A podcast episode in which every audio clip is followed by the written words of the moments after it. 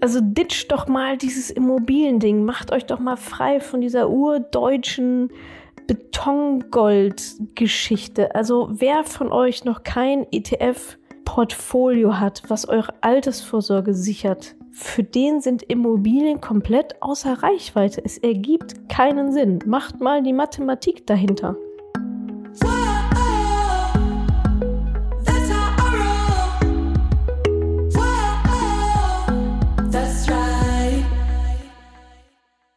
Salut, ihr Money Pennies und herzlich willkommen zu einer neuen Ausgabe des Money Calls. Ihr schickt mir eure Fragen per WhatsApp-Sprachnachricht und ich beantworte die dann hier im Podcast. Alle Infos unter madamoneypenny.de slash moneycall. Noch ein Hinweis, den viele von euch nutzen, manche aber noch nicht. Falls ihr schon auf der Warteliste steht für mein Mentoring und es kaum abwarten könnt, vielleicht steht ja schon ein paar Monate drauf und möchte gerne loslegen, schreibt mir unbedingt sehr gerne eine Nachricht bei Instagram mit dem Stichwort Fastlane und dann schauen wir mal, dass wir euch da über den Fast Track schneller reinbekommen ins Mentoring, als dass ihr vielleicht noch ein paar Monate warten müsst. Das ist so der schnellste und sicherste Weg, ins Mentoring reinzukommen. Auch in diesem Money Call haben wir wieder spannende Fragen von euch bekommen. Und zwar geht es um die Frage, ja, ich habe hier Geld gespart und übrig, soll ich das nicht in Pflegeimmobilien reinpacken und Mikroapartments? Könnt euch meine Antwort wahrscheinlich schon denken. Dann Thema Rebalancing. Was ist das eigentlich? Was hat das mit auf sich? Warum muss ich das machen? Wie mache ich das eigentlich? What's happening?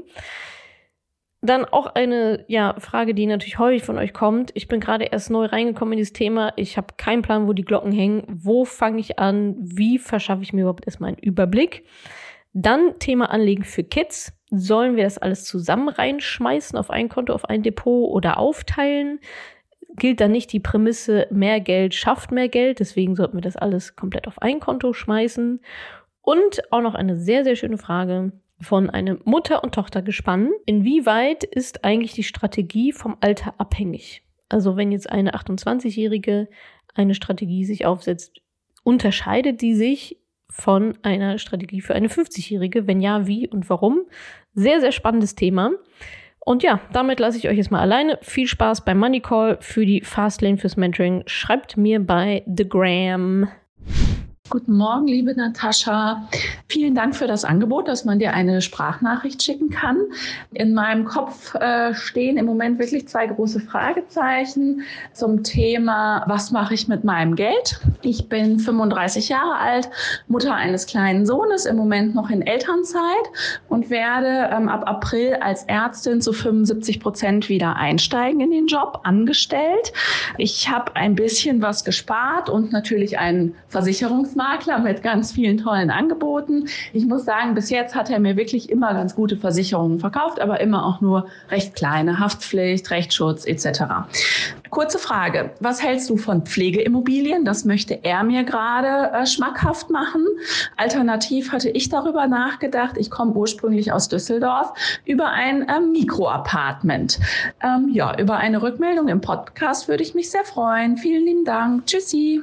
Ja, also du sagst, du hast ein bisschen was angespart und weißt es nicht, wohin mit deinem Geld. Das ist ja erstmal schon mal eine gute Ausgangsposition. Und jetzt frage ich mich, wie zur Hölle kommt man als erstes auf Pflegeimmobilien und Mikroapartments? Warum müsst ihr euch das Leben aber so kompliziert machen, Leute? Also, ich weiß nicht. Man meinen Podcast hört und meine Sachen hört, da wird ja relativ deutlich, dass ich auf der ETF-Seite sehr, sehr stark stehe. Und ich erzähle ja auch alle Nase lang immer die Argumente für ETFs gegenüber Immobilien. Wenn man gar nichts, wenn man wirklich, ich weiß nicht, also wenn man nichts weiter zu tun hat. Also pff, kein Job, keine Familie, das ist jetzt mal hart gesprochen, aber dann kann man, oder wenn man einfach sehr viel Bock hat auf Projekte und auf Unsicherheiten und auf Sachen, die schief gehen können, dann kann man sich bestimmt mit Immobilien beschäftigen, wenn man da richtig, richtig viel Bock hat. Aber deine Lebensbeschreibung klingt gerade komplett anders. und zwar, dass bei dir ziemlich viel los ist mit irgendwie Arbeiten und Familie und so weiter. Und warum würde man sich da jetzt so eine Immobilie ans Bein binden wollen? Also ist jetzt eine wirklich ernst gemeinte Frage, weil du sagst es ja nicht in deiner Sprachnachricht. Das ist jetzt so ein bisschen, ich kann jetzt auf gar keine Argumente eingehen, weil keine gekommen sind von deiner Seite. Aber also ditcht doch mal dieses Immobiliending, macht euch doch mal frei von dieser urdeutschen Betongold-Geschichte. Also wer von euch noch kein ETF-Portfolio hat, was eure Altersvorsorge sichert, für den sind Immobilien komplett außer Reichweite. Es ergibt keinen Sinn. Macht mal die Mathematik dahinter. Oder Mathematik auch im Sinne von, rechnet mal eure Zeit damit ein und die Risiken und de den Aufwand an sich, eine vernünftige Anlagestrategie zu machen, die eure Altersvorsorge sichert, mit Aktien, mit ETFs, das lernt ihr bei mir innerhalb von acht Wochen und dann steht das und it's done. Dann macht ihr noch einmal im Jahr ein bisschen Rebalancing und dann ist gut. Dann könnt ihr euch wieder eurem Leben widmen. Aber mit irgendwelchen Immobilien um die Ecke zu kommen, also in der, also bis ihr überhaupt eine gefunden habt und überhaupt wisst, worauf ihr achten müsst und so weiter, ist ja schon, sind ja schon drei Monate ins Land gegangen. Und dann mit Weiß och, und Maklern und Grundbucheinträgen und oh, ey, was da auch alles für Geld, für Geld flöten geht, links und rechts. Ihr fangt ja schon im Minus an bis ihr diese Immobilie erstmal überhaupt besitzt, also bis das euer Eigentum ist. Da fangt ihr schon im Minus an in der Regel. Zeit und Geld. Und deswegen können solche Immobilienprojekte in der Regel nicht mit einem guten, mit einer guten ETF-Strategie mithalten. Und das hatte ich ja eingangs auch gesagt. Die Frage ist natürlich auch, also was ist das Ziel? Du hast überhaupt nicht gesagt, was das Ziel ist. Ist dein Ziel Zeitvertreib? Dann mach Immobilien. Ja, wenn du ein Hobby suchst, dann mach Immobilien. wenn es darum geht, wo wo investiere ich mein Geld maximal mit, mit maximal hoher Rendite und minimalem Aufwand, dann wirst du mit Immobilien nicht glücklich. Also nein, nicht Pflegeimmobilien und Mikroapartment ist mir auch egal, ob das Düsseldorf oder sonst woher kommst. Ist doch wurscht, wo, wo jetzt da so ein Mikroapartment rumsteht. Die gibt es ja nicht nur in Düsseldorf sondern ich glaube, ihr müsst euch mal frei machen von diesem, was ich, was ich sehen und anfassen kann, ist was wert und alles andere existiert nicht. Euch geht da extrem viel flöten. Einfach auch extrem viel Lebensqualität, die euch dadurch verloren gehen würde, wenn ihr euch Hals über Kopf in irgendwelche Immobiliengeschichten stürzt. Wie gesagt, wenn das andere alles steht, meinetwegen. Oder wenn ihr richtig hart Bock drauf habt, weil in eurer Familie gibt es schon Immobilienbesitz und ihr wisst, wie das funktioniert und ihr kennt die Leute und so weiter. Ja, meinetwegen, do it. Aber für alle, die, ich sag mal, für die das jetzt nicht so das, das super Hobby ist, sondern wo halt Vermögensaufbau nebenbei laufen soll, einmal aufsetzen und es soll laufen, halte ich Immobilien für nicht den richtigen Weg. Es ist zu aufwendig. Und von der Rendite her, ja, lest mal die entsprechenden Bücher dazu. Also nicht immer nur kurz googeln und ja, so ein 10 Tipps für Eintrag. Rechnet das wirklich durch, wie viel Rendite ihr mit, also wenn Rendite das Oberthema ist, rechnet euch das durch. Rechnet es dir durch mit dieser Pflegeimmobilie, wie viel Geld du da am Anfang erstmal reinpackst und wie viel Rendite du nach 30 Jahren raus hast und rechne das gegen ein Weltportfolio mit 8% pro Jahr ohne erstmal 30.000 Euro Sunk-Cost, die halt mit Minus da stehen. Das vergessen nämlich viele auch immer. Die Rechnen fangen dann bei Null an. Dann sage ich immer, ja, Moment. Du hast ja schon 30.000 Euro in Notare und Anwälte und Makler und so weiter gesteckt. Die gehören da auch mit rein. Und das sind zum Beispiel so Ausgaben, die hast du beim ETF-Portfolio halt einfach nicht so. Also, ja, ich weiß nicht. Also für mich persönlich stehen da Aufwand, Aufwand und Nutzen bei ETFs und Aktien einfach in einem viel, viel schlaueren Verhältnis. Aber ich habe auch keinen Bock, mich da großartig drum zu kümmern. Geld muss nebenher laufen. Ich will mir mit dem Geld das Leben finanzieren, worauf ich Bock habe. Und nicht mit irgendwelchen Hausverwaltungen und Mietern und kaputten Abflüssen und Handwerkern und so weiter beschäftigen müssen. Aber ja, du hast mich nach meiner Meinung gefragt, jetzt hast du sie. Vielleicht kannst du damit nochmal ein bisschen weiterlaufen. Und ja, ich weiß, liebe Leute, Immobilien sind euch alle total heilig. Aber check the facts. Hallo Natascha, hier ist Anne. Ich bin neu dabei und auch ein bisschen neu in dem Thema Finanzen und stehe dadurch schon am Anfang erst. Da kommen auch so meine ersten Fragen auf. Und zwar, wie verschaffe ich mir am besten einen Überblick? Es wirkt für mich noch alles sehr weit gefächert. Kann man wahrscheinlich bis in jede verschiedene Richtung gehen. Aber meine Frage ist halt, was sind so die wichtigsten Punkte, auf die ich mich erstmal so konzentrieren sollte? Oder was sind so Erfahrungen von anderen, die auch gerade am Anfang standen und wie haben die sich in diese ganzen Thematiken eingelesen? Tja, willkommen im Club. Also erstmal schön, dass du den Weg zu uns gefunden hast und das jetzt total overwhelmed bist von diesen ganzen Informationen, ist auch komplett normal. So ist das auch, wenn man in ein Land fährt, wo eine andere Sprache gesprochen wird, die man lernen möchte. Man versteht kein Wort. So ist es. Dann fängt man halt an mit 1, 2, 3, 4, 5 zu zählen. Und so würde ich das an deiner Stelle hier jetzt auch machen. Ein bisschen mitschwimmen. Und aber deine Frage war ja, wie kriege ich den Überblick? Was sind so die ersten To-Dos? Deine ersten To-Dos sind Scheuklappen aufsetzen und deinen Status quo zu ermitteln.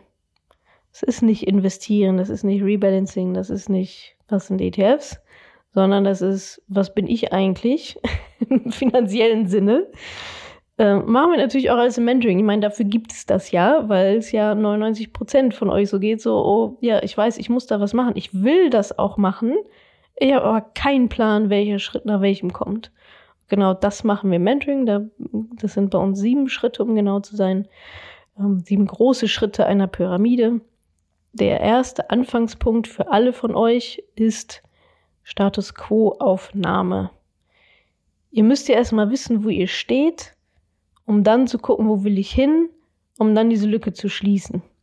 Und Status Quo-Aufnahme, also wenn du bis jetzt noch kein Haushaltsbuch führst, ist das mal eine sehr gute Idee, Haushaltsbuch zu führen, alle Einnahmen rein, alle Ausgaben rein, um mal zu gucken, in welche Richtung geht das eigentlich so.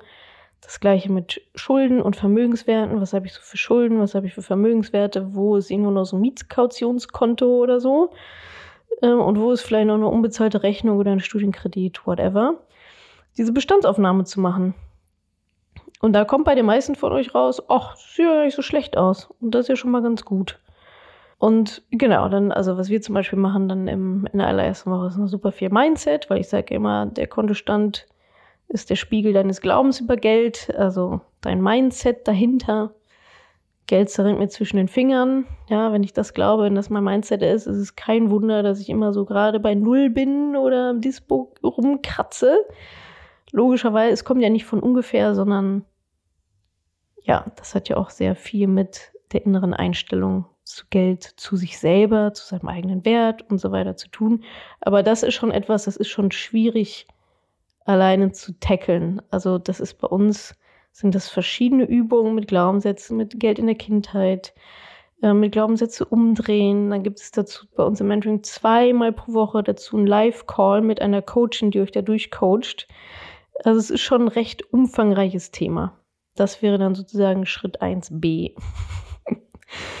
Aber wenn du schon mal Haushaltsbuch führst, mach das mal drei Monate, wenn du schon mal eine Liste hast mit Einnahmen, Ausgaben und dann die ganzen Schuldengeschichte, gerne auch, was habe ich eigentlich alles so an Versicherungen? Warum sind das drei Riester-Verträge? Why? dann bist du schon mal ganz gut weit vorne. Und daraus ergeben sich dann die nächsten Schritte, nämlich, das ist bei uns dann in der Woche zwei, zu gucken, wie groß ist eigentlich meine Rentenlücke, wo will ich eigentlich hin, wie viel Geld brauche ich im Alter zum Leben und so weiter und so fort. Und dann geht es darum, diese Lücke zwischen Status quo und Ziel dann zu schließen. Und ja, dann sind wir irgendwann beim Investieren. Aber alles davor muss halt davor passieren.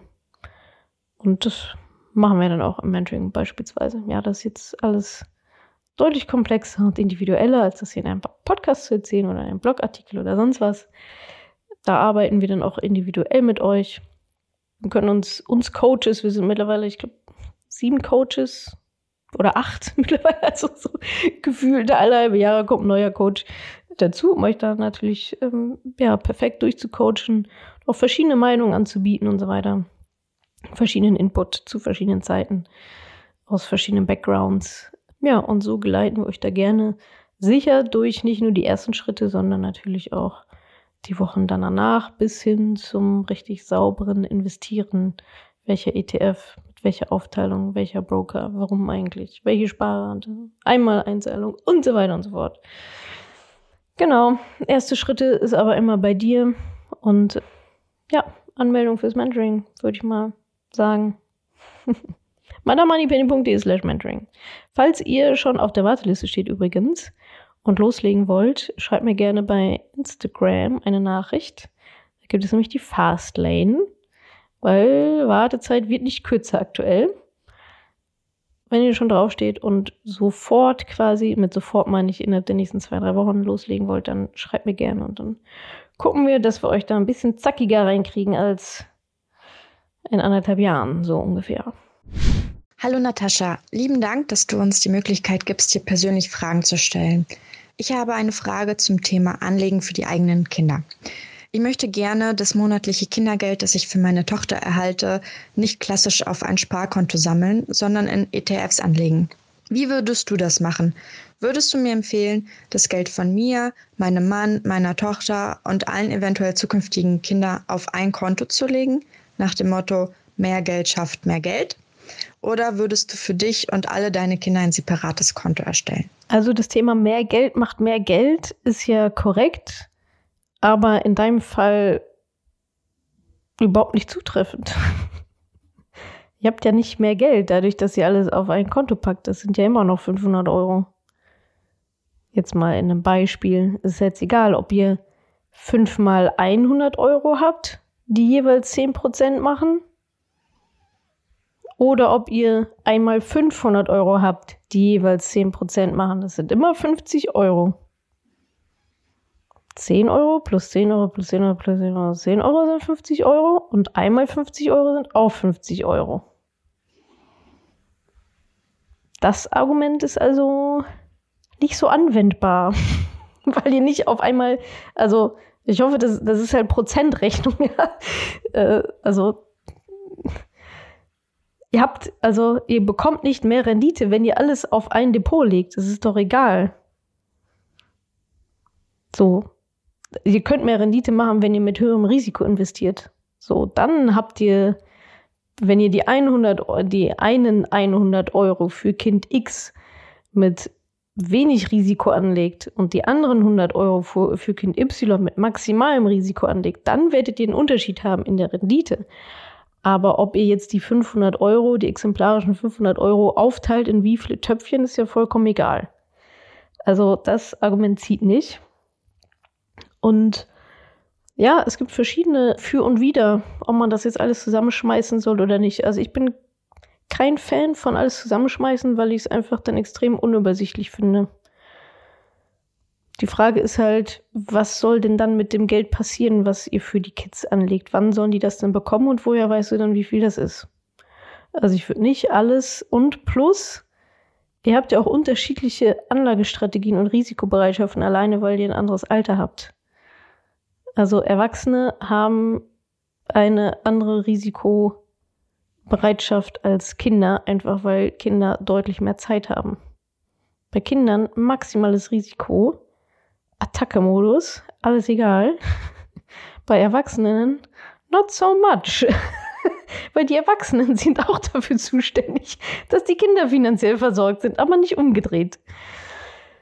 Also, was ihr machen könnt, ist, ich sag mal auch im Sinne der finanziellen Unabhängigkeit der Frau, jeder ein separates Konto von euch beiden oder ein Depot von euch beiden. Dann könnt ihr meinetwegen noch ein gemeinsames Familiendepot, whatever machen weiß ich nicht. Das ist jetzt individuell.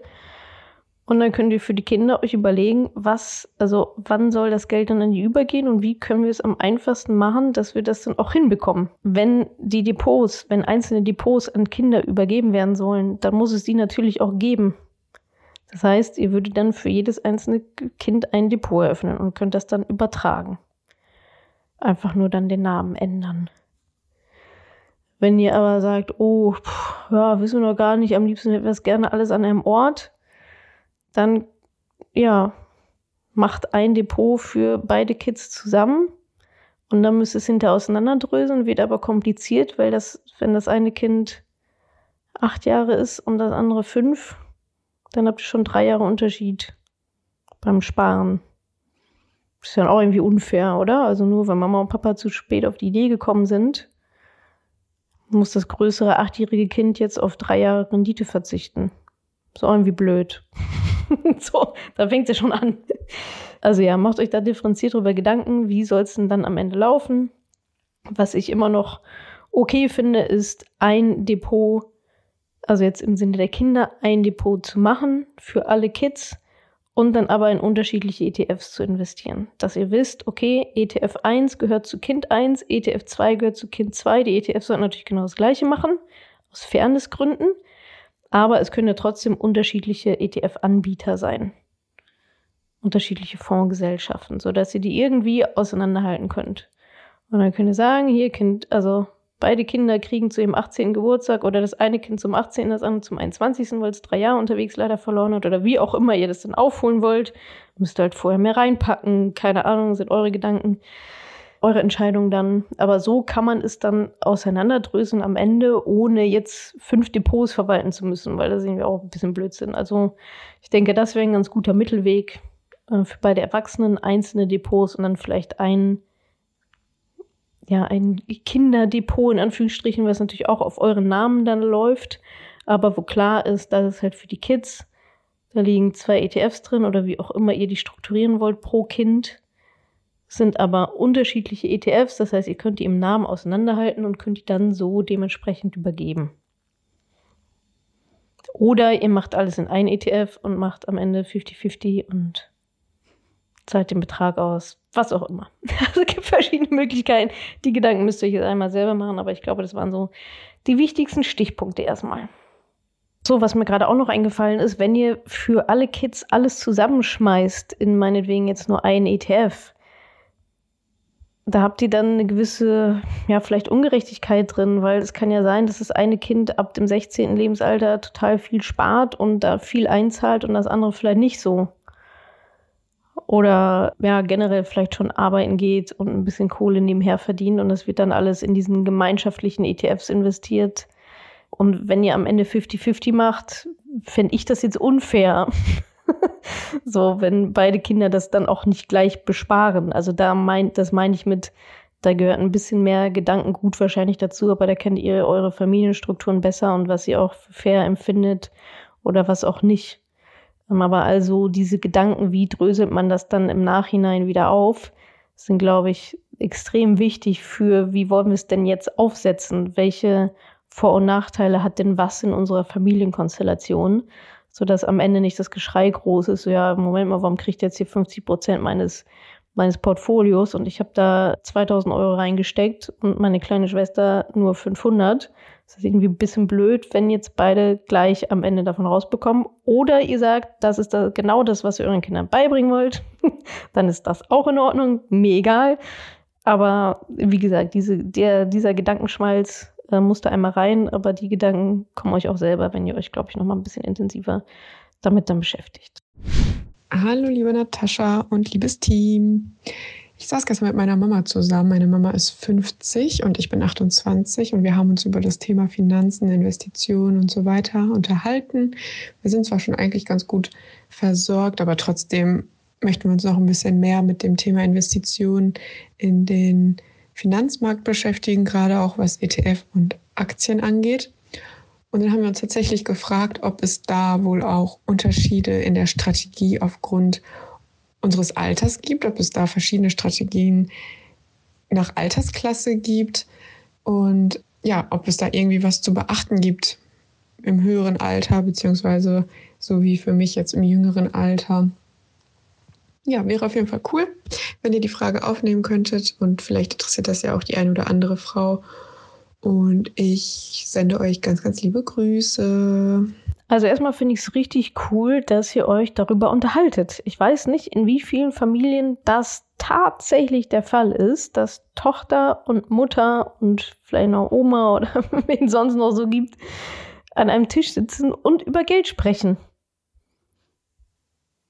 Können jetzt mal alle kurz drüber nachdenken, ob das bei, bei sich selber so der Fall ist.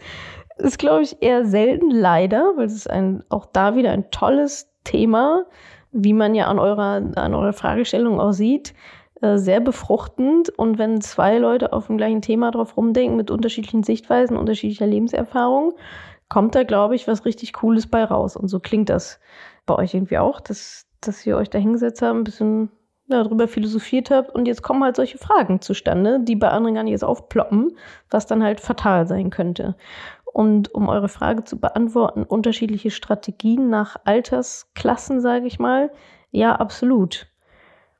Die Strategie, die Strategie beinhaltet ja auch das Risiko, eure Risikobereitschaft. Und natürlich habe ich als 28-Jährige deutlich mehr Zeit und vielleicht auch weniger Verpflichtungen in meinem Leben. Also vielleicht noch nicht so Menschen, die von mir abhängig sind, finanziell, als mit, ich sag mal, Mitte 40, wenn schon zwei Kinder irgendwie am Stissel sind, die noch mit versorgt werden müssen. Und dann habe ich hier noch einen Hauskredit und so weiter. Das ist eine andere Risikobereitschaft als dann wiederum mit 50, wo man vielleicht schon einige Sachen wieder loslassen durfte. Ja, Kinder fliegen alleine, stehen alleine auf, auf eigenen Füßen. Äh, trotzdem habe ich noch 17 Jahre bis zur Rente. Also so voll, ja, Heidi Ho kann ich dann auch nicht gehen. Also ja, definitiv. Also ein Portfolio von einer 28-Jährigen sieht anders aus als ein Portfolio von einer 55-Jährigen oder whatever. Und auch höchstwahrscheinlich anders als von einer 45-Jährigen. Das ist aber auch sehr, sehr individuell. Es gibt auch Menschen, die sind 28 und scheuen das Risiko bis aufs Letzte und können dann nachts nicht schlafen. Also man kann es nicht nur am Alter festmachen. Es gibt da verschiedene ja, Kriterien, die da zu beachten sind. Alter ist aber definitiv ein Thema. Also da geht es nicht um das Alter an sich, sondern um die Zeitspanne bis zur Rente. Je länger Zeit, desto besser. Deswegen sage ich bei Kids ja auch immer Heidi Ho, Attacke, volles Risiko, weil was soll passieren? Da hängt, da spielt auch mit rein die berufliche Situation. Ja, bin ich freiberufliche Hochzeitsfotografin, die eigentlich nur im Sommer was zu tun hat und übrigens gerade von Corona kalt erwischt wurde und alles so ein bisschen unsicher, sollte ich vielleicht nicht äh, volle Kanone reingehen, versus ich bin verbeamtet und eigentlich kann mir eh nichts passieren. Das sind auch nochmal unterschiedliche Risikogeschichten. Dann auch, wie viel Risiko muss ich denn eingehen, um mein Ziel zu erreichen? Was ja nicht funktioniert ist, ja, ich habe jetzt hier, keine Ahnung, eine Sparrate von 100 Euro im Monat und habe jetzt noch 30 Jahre bis zur Rente, aber Risiko ist eigentlich auch nicht so meins. Das geht halt nicht zusammen. Also, ja, dann, also, da, also mit 3% pro Jahr komme ich dann nicht weit mit meinen 100 Euro in den nächsten 30 Jahren. Also da gibt es verschiedene Stellschrauben, die dann auch einfach zusammenpassen müssen, dass es mathematisch hinten rauskommt, dass es dann auch wirklich klappt. Und da muss man sich dann hier auch da und da auch mal ein bisschen strecken. Und ein weiterer Faktor ist ganz klar auch die Stressresistenz. Also kann ich nachts noch schlafen? Denn das, was, was wir auf jeden Fall vermeiden sollten, wollen um jeden Preis, sind Panikverkäufe, weil zu viel Risiko eingegangen. Und da gibt es irgendwo, ja, mit diesen verschiedenen Kriterien und Mechanismen gibt es irgendwo einen Sweet Spot, wo man sagt, jo, das ist es jetzt für mich, das, damit kann ich leben, damit erreiche ich gleichzeitig auch meine Ziele. Ich gehe nicht zu viel Risiko ein, ich setze hier nicht nichts aufs Spiel und gleichzeitig auch nicht zu wenig, sodass ich am Ende meine Ziele nicht erreiche. Weil ich zu wenig Rendite einfach mache über die Jahre. Und ja, das, das spielt Alter definitiv eine Rolle, aber eben nicht nur. Hm. Aber ja, interessante Diskussion, die ihr da geführt habt. Und die Antwort lautet ganz klar, ja, es ist individuell. Und Alter spielt neben anderen Faktoren, die ich jetzt gerade mal so angerissen habe, ich glaube, es gibt auch noch so ein, zwei andere, ähm, definitiv eine große Rolle, ja. Hallo Natascha, hier ist Janina. Erstmal ganz vielen Dank für deinen ganzen Content. Ich wollte dich fragen, was es eigentlich mit dem Rebalancing auf sich hat. Ich bin jetzt seit gut anderthalb Jahren dabei. Mein Depot wächst stetig und ich glaube, ich müsste da mal irgendwas wieder regulieren. Kannst du etwas dazu sagen, wie ich das anstellen kann? Ich danke dir. Ciao. Ja, Rebalancing, spannendes Thema und muss man machen. Wenn du dich seit anderthalb Jahren mit ETFs beschäftigst, wundert es mich ein bisschen, dass du noch kein Rebalancing gemacht hast, beziehungsweise anscheinend einen Kurs besucht hast oder ein Seminar oder sonst was, wo Rebalancing überhaupt nicht zur Sprache kam. Wundert mich gerade, weil das einfach mit dazugehört. Also bei uns im Mentoring ist es Bestandteil logischerweise. Zumindest mal den Prozess aufzuzeigen des Rebalancings, was denn da so dazugehört und warum man das auch macht. Das, das Wissen scheint bei dir ähm, noch nicht so vorhanden zu sein. Deswegen gebe ich dir gerne. Rebalancing, für alle, die das Wort zum ersten Mal hören, es geht darum, ihr habt ein ETF-Portfolio, da liegen verschiedene ETFs drin. Ihr habt euch überlegt, das soll 50-50 sein zwischen ETF 1 und ETF 2 meinetwegen, um es mal sehr zu versimplifying, sehr einfach zu halten. Und jetzt entwickeln sich diese ETFs natürlich unterschiedlich. Der eine besonders stark, der andere ist zwischendurch mal abgeschmiert. Und dementsprechend hat der ETF, der jetzt besser gelaufen ist als der andere, dann einen größeren Anteil am Gesamtportfolio, logischerweise. Wenn die bei 50-50 gestartet sind und einer hat sich richtig gut entwickelt, das heißt, da liegen dann jetzt nicht 1000 Euro drin in diesem ETF, sondern sind dann 1500, meinetwegen. Ja, dann, und der andere ETF 2 ist vielleicht ein bisschen abgeschmiert. Aus den 1000 Euro sind 800 Euro geworden. Dann ist da ja eine Verschiebung drin, weil es soll ja eigentlich 50-50 sein. Jetzt sind es aber 1500 Euro und 800 Euro. Das ist ja nicht 50-50, sondern was anderes, was ich gerade nicht ausrechnen kann, aber definitiv nicht 50-50. Und jetzt geht es darum, einmal im Jahr zu schauen, aha, wie haben die sich denn so entwickelt? Und ich will ja eigentlich 50-50 haben, das macht ja Sinn. Das ist ja dann eure Strategie. Ob es ist 50-50, 80-20, 70-30, ob ihr drei ETFs habt, vier, fünf, sechs, egal. Mechanik ist immer die gleiche. Ihr wollt ja eure Portfoliostruktur wieder herstellen. Sonst bildet ihr euer Risiko ja nicht vernünftig ab. Wenn es 50-50 sein soll, habt ihr das so entschieden aufgrund eurer Risikobereitschaft, aufgrund eurer Ziele, eurer Strategie. Und wenn es nach einem Jahr 80-20 ist, ist es falsch. da muss es geändert werden wieder. Also, es ist ein natürlicher Lauf der Dinge, dass sich das wegentwickelt, aber es darf halt so nicht bleiben. Ja, und dann geht es halt einfach nur darum, aus den 80-20 wieder 50-50 zu machen. Und das ist Rebalancing. Ja, und logischerweise hat man dann verschiedene Möglichkeiten.